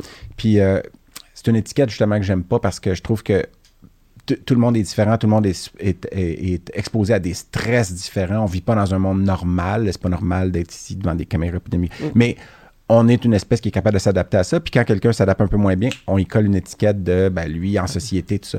Puis les animaux, ben on- oui, on a des comportementalistes, mais la santé mentale comme telle, on parle pas de ça, évidemment. Là, je, je veux pas pousser vers ça. C'est juste que peut-être ce chien-là, ben l'attention qu'il y a ce jour-là, de la façon que tu le fais. Puis oui, il y a des manipulations physiques aussi. Puis je me disais peut-être que il- il- il- il, euh, c'est une journée où, à crème, OK, ah, cool, là. Je me, mais je- puis il y a un mélange de tout ça, en fait. Il y a le côté un- physique, il y a le côté. euh, puis je sais pas. Je- moi, je viens de partir d'une hypothèse que les chiens ont peut-être, sont, sont peut-être dans le spectre. Non, mais, j'ai fait. J'ai que de les masser, ça les aide à, à, à, à se Non, mais j'avais essayé. Ben non, mais les, euh, les- les autistes n'aiment par pas ça se rapport faire au- toucher, par exemple. Oui, mais par rapport au comportement, là, j'ai- j'ai eu- j'ai eu des, des patients qui venaient pour des problèmes de comportement. Puis, ben, Moi, je me suis rendu compte que c'est surtout, c'est quand il y a un problème physique associé en arrière où je sens des tensions Ouais. physiques que là, j'ai vraiment un effet sur le comportement parce que probablement que le comportement était relié à son Mm. problème physique. tu Est-ce sais, que mais ça peut être l'œuf ou l'âne? Là- excuse, l'œuf ou la poule? l'œuf, la poule, l'âne ou le coq. l'œuf ou la poule. Le- mais non. Mais, euh, mais je Ouais. sais pas. C'est, ben ça, hey, j'ai, non, mais j'ai des bons exemples de ça. J'ai toutes sortes de patients bien intéressants là-dessus. Mais, mais mettons, là, pour, pour mon éclairage à moi, là, le, le, Et Dieu sait que t'en as besoin. Ouais, non, j'aime ça être dans le noir, mais bon, ça, c'est un autre débat. mais, tu sais, l'ostéopathie, le principe qui sous-tend ça, en fait, là, Oui. le- quand tu reçois un patient, c'est quoi l'approche clinique que tu as par. euh, Ben, déjà, étant donné qu'on est vétérinaire, on fait un examen vétérinaire. Mais l'examen, j'ai mon examen vét- vétérinaire Ouais. classique, là, puis j'ai mon examen ostéo. Ouais. L'examen ostéo, l'ostéopathie à la base, là, la définition, c'est de rétablir la mobilité de structures qui doivent bouger une par rapport à l'autre et qui ne bougent plus de la même façon. C'est tout. C'est juste ça.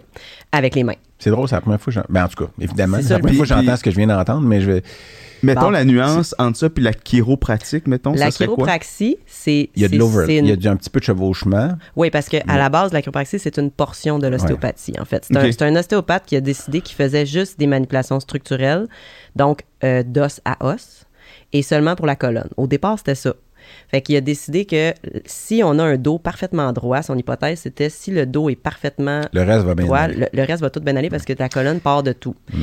Fait que là, il a commencé à faire des manipulations de, de os, d'articulation osseuse de la colonne. Là, ils se sont bien rendus compte à la longue que hum, on a des membres, on a d'autres articulations qui peuvent être importantes. On n'est pas Fait juste là, une colonne avec une des vraiment une, vision Que, en silo. ouais. puis des fois, la colonne, elle peut être croche, puis c'est une bonne affaire parce que le corps s'est adapté. Puis là, si tu la redresses, Ouais. tu, tu fuck le système. là. Je m'excuse du terme, mais c'est ça. Tu, tu- tu mélanges tout, tout, puis là, c'est encore pire. Fait que là, il y a, il y a la, la chiropraxie, c'est a évolué, puis c'est devenu plus large que ça. Ils, sont, ils, sont, ils peuvent manipuler n'importe quelle structure du corps, mais ça reste que c'est os à os. L'intérêt, c'est des articulations vraiment. Tandis que l'ostéopathe, ben, les structures qui, s'en- qui, qui se chevauchent, c'est n'importe quelle structure. Donc, est-ce que le mot ostéopathe est mauvais finalement? Ouais, c'est Très ça. mauvais. Ouais. C'est vraiment mal nommé. Je sais pas pourquoi ça s'appelle de même. Ben, au départ, au départ, c'est parce que le, le, le, le- le docteur Smith, me semble, qui, a, donné ce nom-là à cette médecine-là, Mhm. dans les études qu'il avait faites, c'était, il était persuadé que c'était par rapport à l'os, puis c'était par rapport à la colonne, puis c'était par rapport à des manipulations qu'il avait faites d'une articulation de la colonne, puis c'est pour ça qu'il avait, il avait appelé ça ostéopathie, parce qu'il dit que c'est des manipulations de l'os euh, manuelles qui vont créer des changements dans le corps. Mais après, on s'est rendu compte que ben, c'était bien plus que juste l'os, sais, qu'il y a des fascias, il y a des muscles, il y a des tendons, il y a des ligaments, il y a des, des Mais, de mais est-ce que ça reste musculo-squelettique? Tu dis fascia, tendon, tout ça?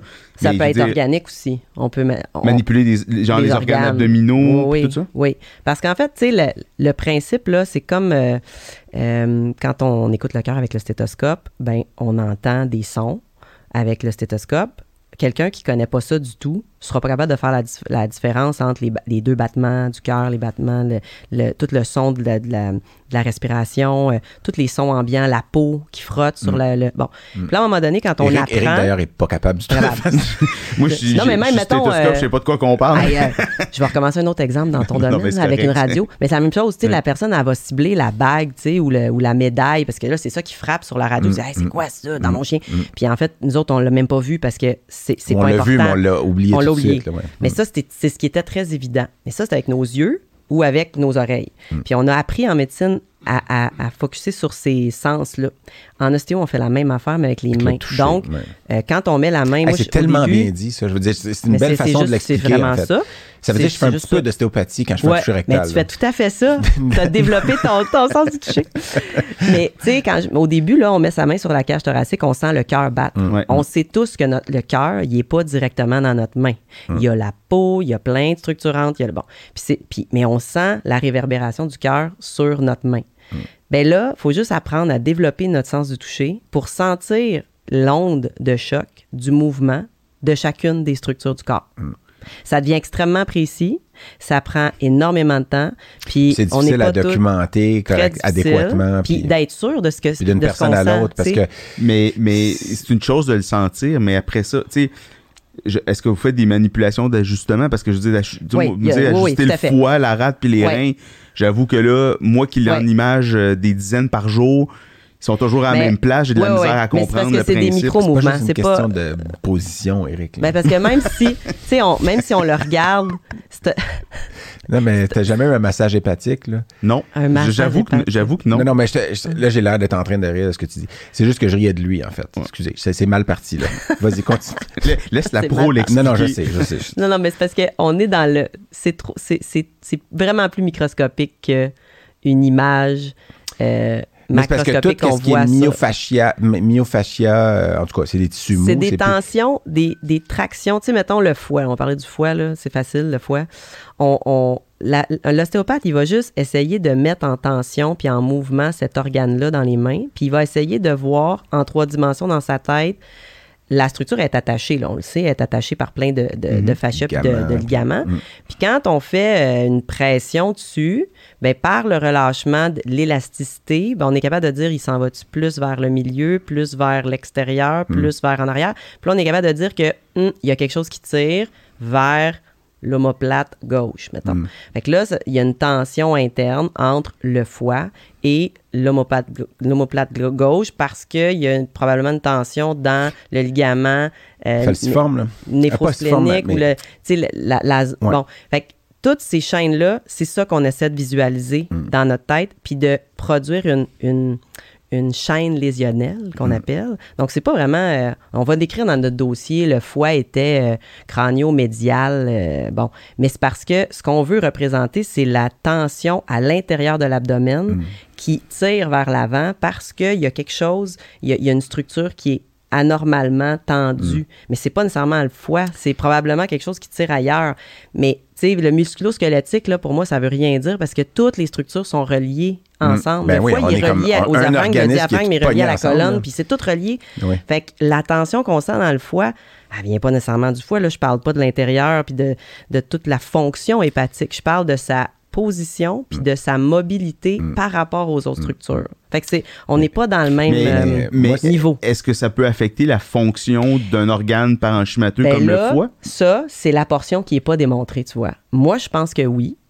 Je pense que oui. Mais c'est Mais une hypothèse. Parce que je moi, peux je- pas te le certifier. quand tu me l'expliques, je pense plus au confort, confort Oui. comme ça. Puis je me dis, puis en fait, ça m'amène Oui. immédiatement à te demander, les patients qui ont eu des laparotomies, puis que le Oui. ligament falciforme est enlevé, est-ce que après ça, je veux dire, Ça change des ça change pas mal de choses, Ben j'imagine. Puis ceux qui ont des adhérences, gastroplexie, entre autres.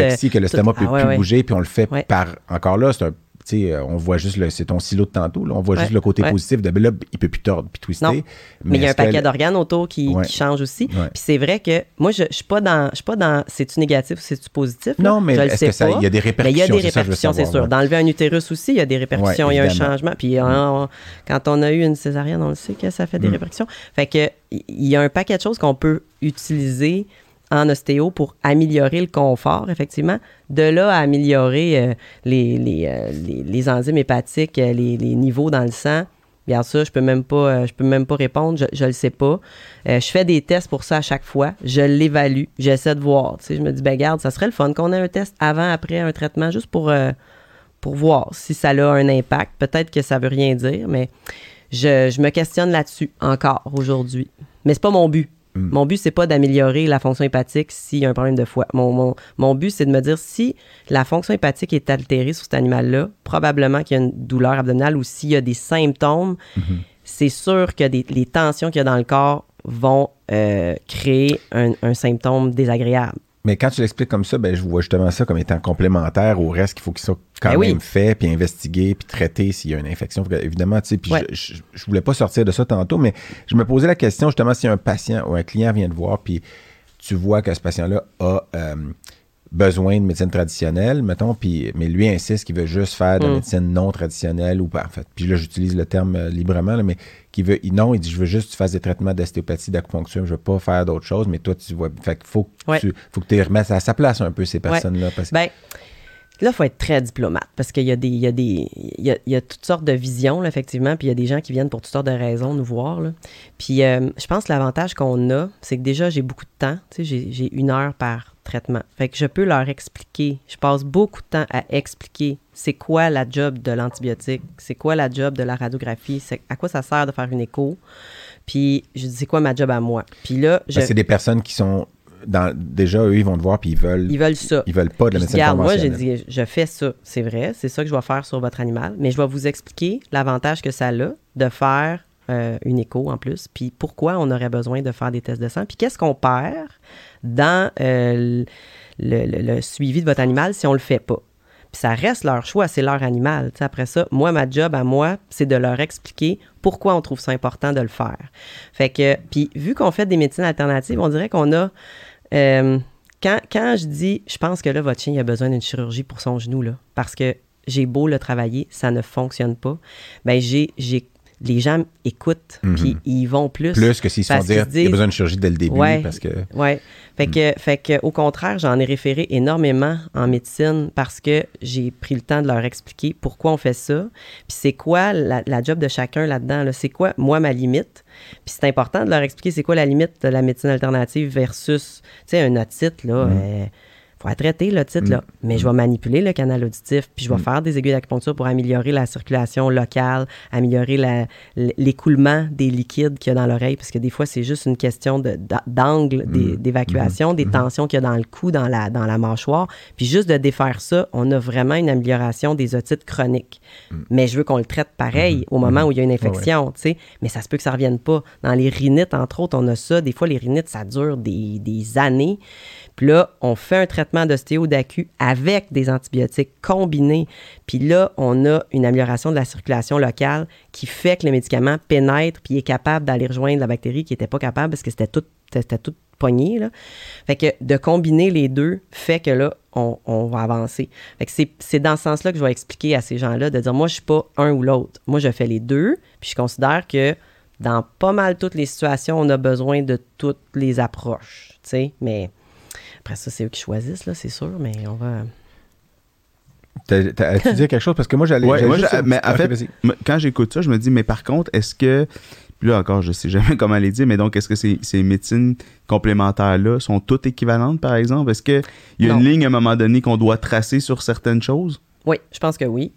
Euh, puis après ça, c'est ça, ça dépend. Parce que ch- chaque, chaque médecine ou chaque thérapie a une, une, une base ou une, une- Un un fonctionnement, résultat un- différent. L'ostéo, là, ça fait juste défaire des blocages de mobilité. Fait que si tu as une rupture d'un ligament, ça va pas le réparer, le ligament. Puis s'il y a trop de mouvement dans son genou puis qu'on n'est pas capable de ramener... Les autres structures sont pas assez Mhm. stables, euh, je vais avoir besoin de, de, de d'autres choses. L'acupuncture, ça ne fait que changer le réseau électrique du corps. S'il y a une- un bris d'une structure matérielle, euh, l'acupuncture va améliorer la circulation, va peut-être accélérer la guérison, peut-être, mais c'est tout. Ça va pas réparer le tissu de- de- avec les aiguilles. Fait qu'il y a, chaque médecine a sa limite. La- notre médecine occidentale, c'est la même chose. Quand euh, le chien en agilité, il fait juste euh, claquer des barres. là. Ça, c'est typique. Là. Il, il saute plus assez haut. Il y a une contracture qui fait que il est pas comme il est d'habitude, mais il boite pas. Euh, il mange bien. Euh, quand il va chez le vétérinaire, il n'y a rien d'anormal parce que c'est des tensions. C'est pas rendu au stade de la maladie encore. Hey, là, c'est un cas parfait en ostéo parce que la, personne a dit Mon chien, il est pas normal. Puis si on continue à le faire sauter, là, il pourrait se péter un ligament parce qu'il va Ça, atterrir tout croche. Puis là, il va se faire mal. Puis là, il va, il va aller en médecine. Mais avant d'aller en médecine, si la personne elle a remarqué quelque chose, là, c'est c'est le temps d'aller en ostéo. Puis là, ça devient vraiment euh, la job de l'ostéopathe et non du vétérinaire. Tu sais, C'était si la- exactement une question que j'avais pour toi parce que je sais que tu fais beaucoup de préventif aussi. Oui. Puis le préventif, euh, C'est des médecines préventives. c'est combien de pourcents de ce que tu fais d'après toi, grosso Oh, modo? Là? Tu sais, je veux dire, euh, Ça, c'est. ah, avant la pandémie, c'était, euh, c'était je dirais, euh, 50 OK. Puis euh, maintenant, ben là, on essaie de, on, on déborde, fait que j'essaie de traiter les animaux qui ont vraiment de la, de la douleur ou en tout cas le plus possible. Fait que j'en ai moins qu'avant parce qu'on est malheureusement moins dans la prévention en ce tu fais moment. plus là. du thérapeutique que du Ouais, préventif. mais, mais je pense que ces médecines-là sont vraiment très utiles en, en préventif. Mais pour revenir à la... C'est vrai qu'elles sont pas toutes égales. Ils n'ont pas toutes les mêmes bases scientifiques. Ils n'ont pas toutes les mêmes, euh, les mêmes cours non plus. Euh, sont pas toutes disponibles non plus facilement. Là. Tu sais, La phytothérapie, là, c'est pas évident de- de- d'avoir un cours. euh, C'est complexe parce qu'il n'y a pas toujours les données non plus nécessaires. Non. Après ça, il y a différentes variantes de tel produit. L'acupuncture, ça devient quand même très bien documenté. Aux États-Unis, il y a des très bons cours, il y en a de plus en plus. L'ostéo, euh, l'école française, là, est présente au Québec. On est vraiment chanceux. La chiropraxie commence à être plus populaire aux États-Unis. Il y a des bons cours. Mais après ça, euh, la physio aussi, là, ça commence à, à se développer euh, bien. Puis après ça, il y a toutes les places de chacune de ces médecines-là. C'est quand que tu vas en physio, c'est quand que tu vas en ostéo, c'est quand que tu vas en acu, c'est quand que tu vas en chirurgie?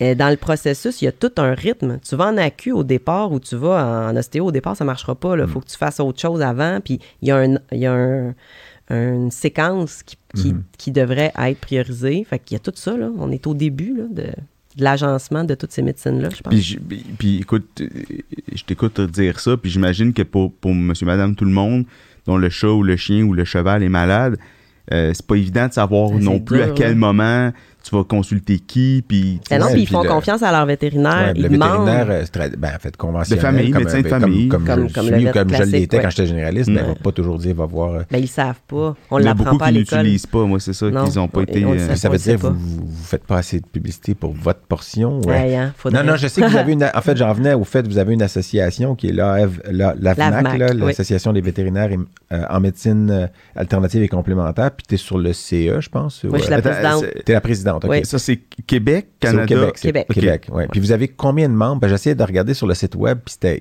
il- Ça change beaucoup. On est à peu près une trentaine de membres cette année. OK. Euh, puis on est une soixantaine à pratiquer une ou l'autre de médecine complémentaire là, au Québec. Là. Physiothérapie, euh, on va dire à réadaptation animale, ce serait ça le, le vrai Mhm. terme. Mhm. Acupuncture, ostéopathie, Ostéopathie. et on, de- on ne peut plus utiliser le terme chiropraxie non plus.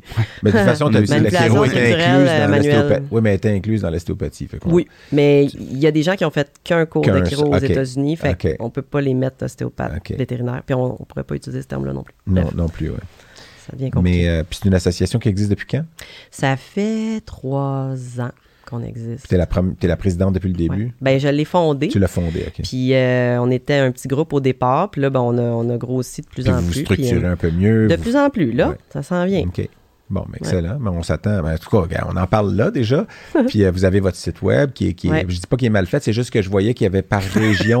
non, non, Je, que- le, je le dis pas, mais je le sous-entends. non, non, non, je- On va faire place à j'essayais de compter combien il y a, combien il y a de membres, puis euh, il y a des noms qui revenaient deux, trois fois dans différentes régions, parce que j'imagine qu'il y en a qui font de la mobile. Il y en puis là, a ça qui font du devenait- mobile, ouais, là, c'est ça. j'ai, je me suis dit, ouais, C'est ça va parce prendre que une les gens, demi-heure. euh, on, on réfère beaucoup. Moi, quand, quand j'ai trop de patients puis que j'ai j'ai plus de place, je réfère à l'AVMAC pour que les gens par région sachent qui communiquer. C'est pour ça qu'on met des fois plusieurs noms par région, mais on n'est pas beaucoup, hein? Fait que. Non, mais c'est correct. C'est, faut commencer en quelque part. Puis, euh, Ouais. tu sais, je veux dire, nous, on a, par exemple, ben, moi, je fais de l'oncologie, fait qu'on n'est pas tant que ça non plus ici, mais on a des Non. groupes, on a des groupes, on est sur des listes euh, d'emails, tout ça. mais On s'est parti un petit groupe. C'est euh, ça, je pensais à votre nom de, de, ah, de groupe. de- Ouais, c'est ça. Mais c'est un Nous groupe aussi, fermé, on a un groupe de radiologistes francophones et on a Francophone. Québec et francophone, Ok. on a les deux, ouais. Ouais, mais nous, on a juste. Tu Québec, étais venu d'ailleurs à notre colloque euh, Oui, de francophone. ça, c'est littéralement une des meilleures conférences que j'ai données parce que, ben, pas que j'ai donné, ce que j'ai, une des conférences que j'ai le plus aimé donner. C'est ça que je devrais dire parce que je me donnais c'est tout à fait pas la même chose, mais c'est quand Marc-André puis leur groupe m'avaient invité à aller donner une conférence, puis Marc m'avait juste dit le sujet. Il dit, il dit, ah, on a un groupe d'imagistes francophones, puis les, les Français, les Belges, tout ça vont venir ici, puis etc. Puis ça va être à Baie-Saint-Paul, puis on aimerait ça que tu donnes une conférence. Puis je dis, OK, ben, quel sujet, tu sais? Puis il dit, ben, genre, euh, ce que, euh, ce que le, le radiologiste, euh, en fait, ce que l'oncologue veut savoir. Tu sais, quand vous écrivez ces rapports ou quand, tu sais, quand on fait des. Fait que là, j'étais comme, Mm. OK, c'est intéressant parce que c'est vrai, j'ai jamais donné cette conférence-là. Fait que là, il a fallu que je, je fasse une, tu sais, un genre de travail Ouais, à ouais. qu'est-ce que qu'est-ce qu'il me donne. Puis là, il a fallu que je recule aussi. Ben là, maintenant, ils me donnent ce que je veux. parce que ça fait 5, 6 ans, 7 ans que je leur dis quand, quand je fais ça, je veux ça. Mais il y a 5 ans, ils le faisaient sont pas. Comment les autres les autres le savent peut-être pas. lymphatiques? Oui, mais tu sais, quand je veux une écho abdominale, je veux aussi qu'ils regardent les inguinaux. Euh, parce que, mais c'est pas dans l'abdomen, mais ils les voient à l'écho. Puis Ça, moi, je les sens non. pas toujours. Sont, des fois, le chien est gras, sont dans Ouais, le gras. ça. Tu sais, Peut-être toi, t'es sang que t'es d'ostéopathe, mais, mais tout ça pour dire que je, je- donc on a ce groupe-là, puis, euh, puis votre groupe, ben, c'est complètement différent parce que nous, c'est un groupe Facebook, on se parle, les oncologues, des fois, c'est des, c'est des petites blagues, des fois, c'est, euh, c'est vraiment, ben, qu'est-ce que j'ai un patient qui a ça, qu'est-ce que tu ferais?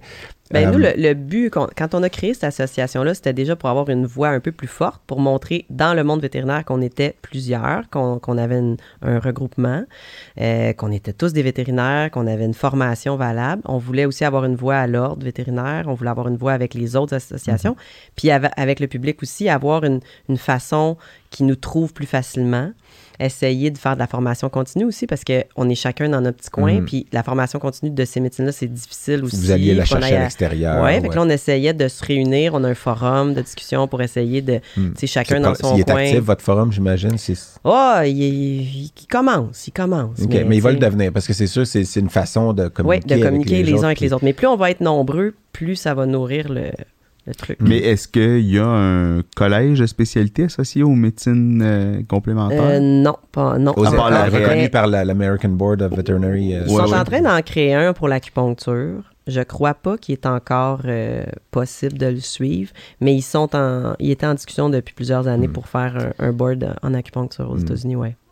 Moi, je, en, en début d'épisode, d'habitude, ça arrive souvent, en tout cas, dans d'autres épisodes, où est-ce que je parlais d'une étude que j'avais vue récemment, puis j'avais mis des notes, mais là, je vais le faire, ben, je vais le faire rapidement, juste Mhm. parce que je trouvais que, puis j'essayais de dire qu'est-ce qui pourrait être un article que j'ai vu, ou des fois que j'ai juste vu le titre passer, puis je vais essayer de l'aller retrouver, puis je trouvais que ça pouvait toucher, mais j'en ai pas trouvé, puis j'ai cherché pour ostéopathie, puis euh, puis j'en ai pas trouvé, mais j'en ai trouvé un que je trouvais intéressant parce que ça touche un peu tout le monde aussi, mais c'est un article qui discutait du lien humain-chien, donc humain-animal, Mhm. mais, euh, mais ce lien-là, en Italie, durant la première vague de la COVID, puis euh, Donc, littéralement, on était en confinement total? quand Mm. eux étaient en confinement total, puis que nous, ben, en fait, quand nous, nous on l'était aussi à ce Ouais. moment-là, mais début mai, là. Puis euh, ça a été publié dans la revue qui s'appelle Animals en 2021. L'article qui fait 18 pages, là, puis là, je vous avoue, je l'ai lu un petit peu en, en diagonale, avait euh, deux objectifs. euh, dont euh, le premier était d'évaluer les relations humain-chien dans un contexte d'isolation sociale. Le deuxième était d'évaluer la perception d'inconfort du chien ou comment son chien était affecté négativement, peut-être par le fait que le propriétaire était à la maison plus souvent. Puis les auteurs évaluaient aussi la résilience du chien durant le confinement, alors qu'il était forcé à s'adapter aux changements d'habitude et, des interactions avec euh, son propriétaire humain. Puis c'était sous forme de sondage. Puis il y avait quand même 1258 personnes qui ont été sondées. Euh, puis qui ont complété le sondage, puis c'était 81% des femmes qui répondaient. Parce que c'est sûr que. Moi, je regarde ça, je suis comme, ben oui, Hein? c'est sûr que les, les dos ne sont pas en train de répondre aux sondages. Puis c'était en mai 2020.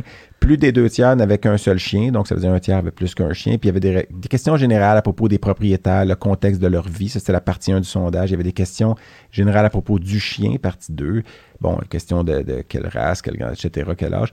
Ainsi qu'une évaluation sur la relation avant et après le confinement. Donc, puis euh, il y avait comme. Puis là, j'ai noté un exemple de question à quelle fréquence donnez-vous des câlins à votre chien, à quelle fréquence donnez-vous des bisous à votre chien, ou, comme on dit, quante spesso baci il tuo cane? ça, c'est quel. Ça, c'est le petit bout d'italien que tu m'avais Oui, promis, mon c'est ça? c'est quante spesso baci il tuo cane? Ça, c'est à quelle fréquence donnez-vous des bisous à votre chien? Euh, puis à quelle fréquence trouvez-vous euh, à quelle fréquence trouvez-vous que s'occuper d'un chien est une corvée? Euh, Ouais. puis Mm. en fait, euh, la dernière partie aussi contenait des questions comparant la fréquence et l'intensité des manifestations physiologiques et comportementales avant le confinement et, et euh, comparé à durant. Donc, les changements de comportement un peu du chien.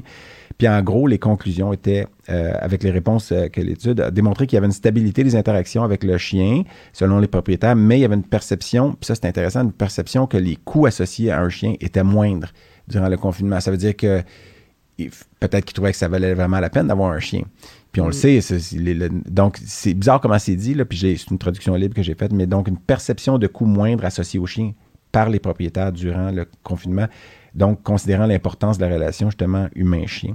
A- Mais tu sais, c'est- intéressant parce qu'en ce moment, on est un peu en train, de, on, on s'en attendait Ouais. tous, là, Ouais. de vivre le drame des Le abandons retour, post. ouais. euh, Ouais. le retour du balancier. tu sais, là, fait que cette perception-là, certainement, a changé là, maintenant qu'on ouais, est Peut-être que là, revenu. ils trouvent que le coût, puis coût, c'est entre guillemets le cost. C'est le coût- coût-bénéfice, Ben, probablement, vu tu sais, dans, ma, dans ma pratique, moi, je pensais pas que ça allait me toucher vraiment. Dans ma pratique, le fait que les gens adoptent des chiens, parce que c'est pas des nouveaux propriétaires, là, d'habitude. Ouais, ouais. Mais là, moi, ça l'a, ça l'a augmenté. euh, des, fois propriétaires, 10, des premiers propriétaires de Des- chiens. Oui, mais sais. là, c'est pas des premiers propriétaires, c'est juste des gens qui, je pense, ont observé leur chien plus, puis qui ont, ils ont, Ah, ils ont ils- beaucoup de temps avec. Oui, son- là, son- ils se sont dit, Hey, euh, finalement, il, y a- il y a peut-être mal mon chien ou il y a peut-être quelque chose qui va pas. Puis ils ont, ils ont décidé d'aller plus vers ce genre de, de thérapie-là juste pour le bien-être du chien. Ils se sont dit, ben moi, j'y vais, ça me fait vraiment du bien, je vais l'essayer sur mon chien. Puis j'ai eu beaucoup, beaucoup ça dans les deux Donc, les cas ont explosé aussi pour ta pratique, c'est ça? Ouais, ouais. Puis euh, le dernier petit détail à propos de, de cette étude-là, c'est qu'ils notaient qu'il y avait des comportements. Les propriétaires notaient une augmentation des, une augmentation des comportements anxieux par leurs chiens, puis demandaient Ouais. plus d'attention, tout ça. Je pense que les chiens, ça les bouleversait un peu aussi qu'il y a quelqu'un plus souvent. Ben oui. Puis, puis euh, globalement, ils ne trouvaient pas qu'il y avait plus, par contre, d'inconfort ou de détresse, mais, Ah, mais des ouais. signes d'anxiété. Là. Des signes Donc, d'anxiété, euh, ouais, ouais. c'est clair. Mais je trouvais ça intéressant, c'est une étude. euh, Non, c'est très intéressant. pas ostéopathie du tout, mais en fait, mais c'est un peu hom- homéopathie, euh, pas homéopathie, je voulais dire, eh, je voulais dire homéostasie, puis un Ouais. peu le, con- le concept de l'équilibre, puis tout ça. Donc, on brisait leur équilibre un peu, mais Mais je pense que depuis que justement les gens euh, considèrent l'animal plus comme un membre de leur famille depuis quelques années, moi, depuis 15 ans là, que je fais ça, je le vois la différence. Là, de, les propriétaires viennent plus me voir comme au début. Au début, c'était vraiment dernier recours. Genre, j'essaye, mais j'y crois pas vraiment. Puis essaye quelque chose, puis si tu le sauves, tant mieux. Puis plus ça avance, maintenant, c'est plus du tout ça. Maintenant, j'ai des gens qui viennent de façon régulière. Moi, je veux juste faire du bien à mon chien. Je veux venir aux trois mois, aux deux mois, puis euh, j'y offre ça. J'ai de plus en plus ça, Mm. Plus qu'avant. où qui est là, c'était probablement plus vraiment- gratifiant Mais- pour toi aussi. là. Oui. Oui, tout à fait, mais la place, raison, la place des animaux de compagnie en 20 ans, tu sais, on l'a Mm. vu, a changé, mais de façon drastique au Ouais. Québec. Là. Ouais. Mm. Tout à fait. C'est quoi l'espèce la plus bizarre sur laquelle tu as fait de l'ostéopathie? En fait, qui s'éloigne le plus du chien puis du Une chat puis du tortue. cheval. OK. Ah oui, ça doit Ça, pas être, c'est très le évident. fun. Ah oui, c'est le fun. Ah ouais, ça ressemble à un crâne humain parce que ça bouge la carapace. Mm. Puis t'as des. C'est des à- symphyses qu'il y a. Puis, ouais, euh, puis ça, ça En fait, bouge un des- peu des- comme un crâne. C'est drôle parce que quand tu vois une tortue âgée, moi j'ai en image, là, ils ont t- encore des plaques de croissance parce que. La carapace grossit Ah oui, c'est Ouais. ça, c'est vraiment fascinant. C'est comme, fascinant. comme- mais quand comme- tu comme sens les espèce. mouvements, c'est, moi, j'ai, trippé. Puis tu as senti que tu l'avais aidé? aussi. Non, je pense pas. Sincèrement. On va, finir, on va finir sur une note positive.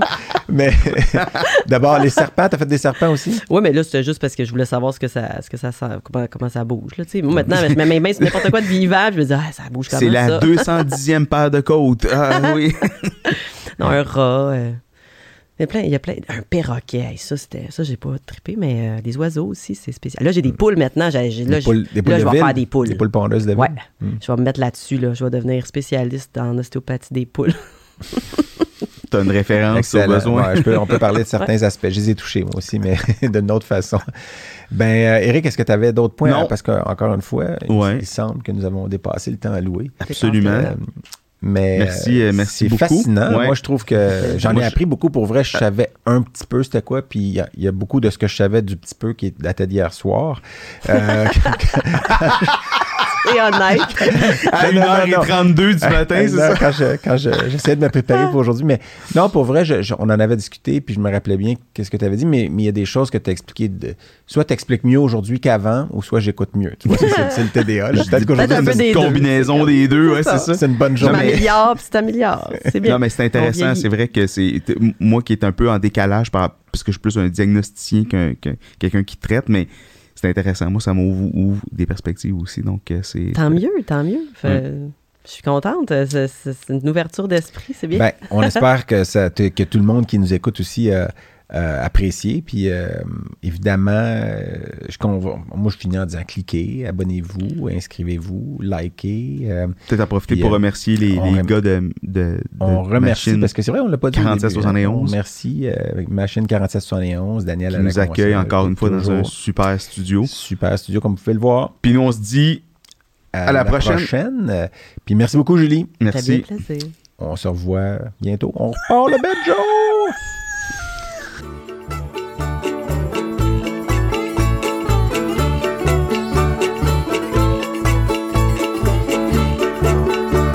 Voilà qui conclut cet épisode. On espère que vous avez apprécié ça autant que nous, on a eu de plaisir à le faire. Eric, Et si vous avez aimé ce que vous avez entendu, abonnez-vous sur toutes les bonnes plateformes de podcasting et sur nos médias sociaux. Et on se revoit au prochain épisode. ah oui,